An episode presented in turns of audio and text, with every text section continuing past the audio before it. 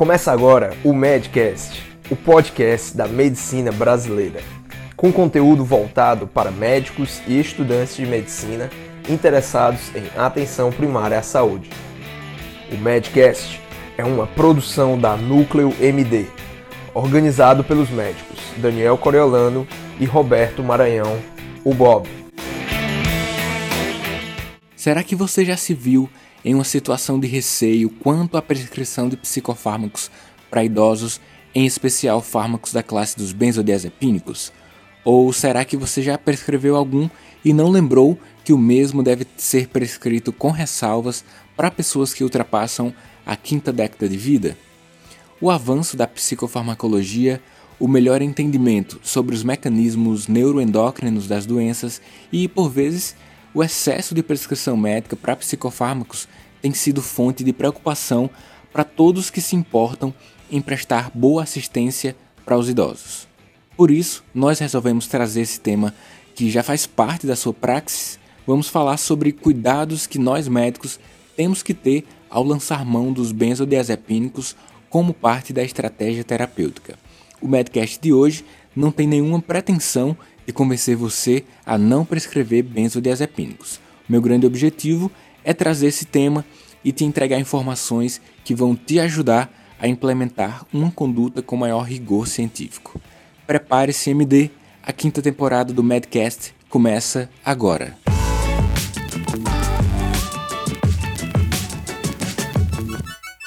Se você está chegando por aqui, meu nome é Daniel Coriolano, eu sou médico especialista em medicina de família e comunidade e apaixonado por telemedicina voltada para a educação médica. Se quiser saber mais sobre mim, basta entrar no endereço profissãomédica.com.br barra Daniel Coriolano e lá vai estar meu currículo acadêmico. O link está disponível aqui na descrição do episódio.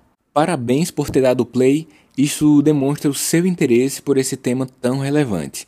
Nós médicos temos que ter em mente que a base para todo o entendimento sobre os cuidados que temos que ter ao prescrever psicofármacos aos idosos é a informação de que a farmacodinâmica e a farmacocinética têm suas peculiaridades para o público. Mas só para resgatar conceitos, quando eu falo de farmacodinâmica, aponto para a ação do medicamento no organismo.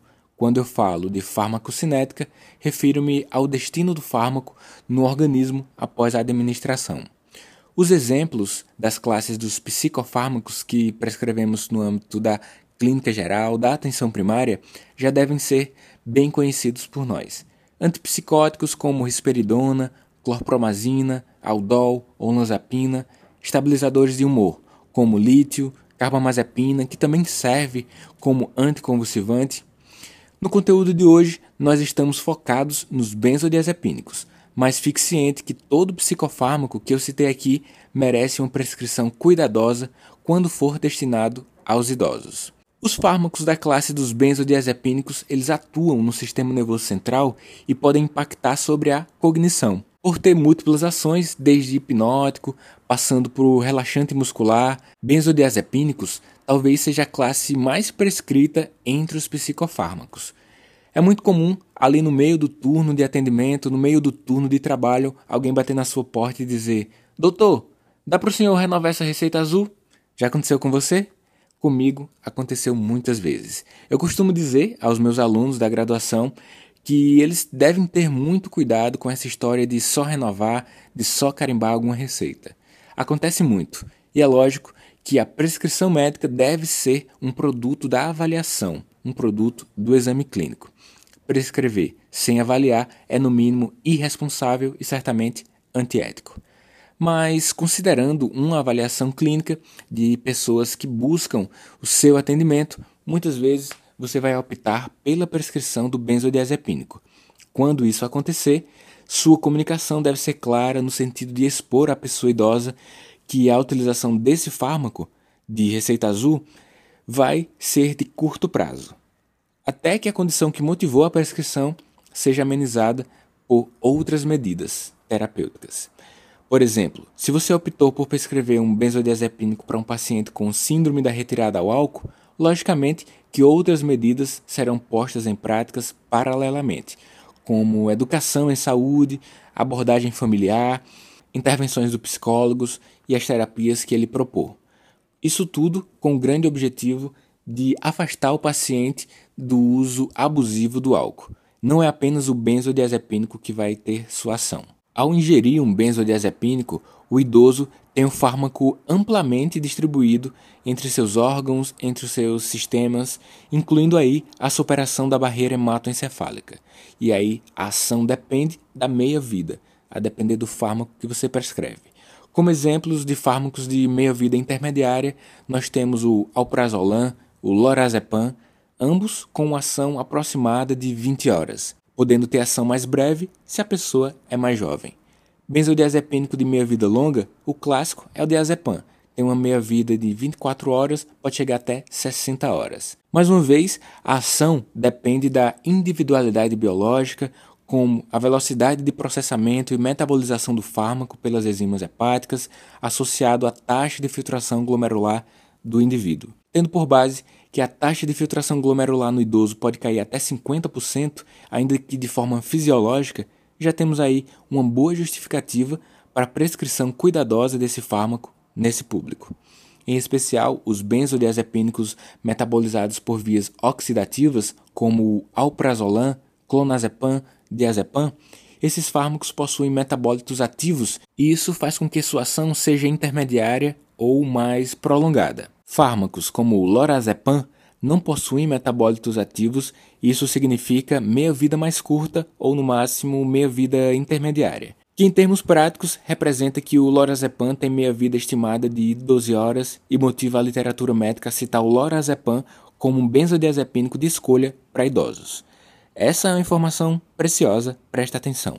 Da próxima vez que houver a necessidade de prescrever um benzodiazepínico para um idoso, o lorazepam é um nome que você tem que ter em mente isto a partir das referências atuais. Os efeitos adversos possíveis nas pessoas idosas que fazem uso de benzodiazepínicos são quedas, impacto cognitivo, como esquecimentos, desorientação, efeito paradoxal, proporcionando desinibição, sonolência excessiva, adinamia e até mesmo a dependência ao fármaco. Diante de tudo que a gente conversou até aqui, fica claro que não é indicado o uso da prescrição crônica de benzodiazepínicos para idosos e muitas vezes haverá necessidade de desprescrição do fármaco. Para saber mais como desprescrever, acesse a web aula que está disponível para assinantes lá no portal do Profissão Médica Class ou então acesse o episódio 4 aqui do Medcast, onde eu já falei sobre como desprescrever benzodiazepínicos. Em resumo, a Associação Americana de Geriatria desde 2012 faz alusão de que nós médicos não consideremos os benzodiazepínicos como opções terapêuticas para idosos com distúrbio do sono, delírio ou até mesmo agitação. Mesmo assim, a gente sabe que a implementação de condutas ou tratamentos complementares em alguns contextos do nosso país tem suas restrições. Um princípio básico que deve sempre ficar em nossas mentes é a prescrição criteriosa e com menor dose possível, geralmente um terço da dose do adulto jovem. O uso de curto período de tempo é uma máxima e o segmento longitudinal com vigilância aos efeitos adversos devem sempre estar à mesa do nosso consultório e nas nossas mentes. Para ampliar o seu conhecimento sobre o tema que falei hoje aqui no Medcast, acesse os documentos que serviram como referências para a produção desse episódio. Lembre-se que o Medcast tem como objetivo melhorar o atendimento médico no âmbito da clínica geral, da atenção primária à saúde em nosso país, através de intervenções dos médicos, dos estudantes de medicina que acessam os nossos podcasts e todos os nossos conteúdos. Se você acredita que de algum modo esse episódio proporcionou insights que podem repercutir positivamente na qualidade do seu atendimento. Clica em assinar aqui no botão que existe do seu aplicativo que está acompanhando o Madcast. O podcast é gratuito e assim, todas as vezes que nós lançarmos novos episódios, você será notificado e vai ouvir tudo em primeira mão. Nosso compromisso é sempre trazer um compilado de informações que possam ser aplicadas ainda hoje na sua prática, mas você também tem um compromisso aqui. Apresente o Medcast a pelo menos um amigo, uma amiga médico, estudante de medicina, e assim você também vai estar tá contribuindo para melhoria na qualidade do atendimento médico no nosso país. Posso contar com você? Tenho certeza que sim. Foi muito bom estar aqui em mais um episódio. O meu nome é Daniel Coriolano. Um forte abraço e até o próximo. Fui. Termina aqui mais um Madcast, uma produção Núcleo MD.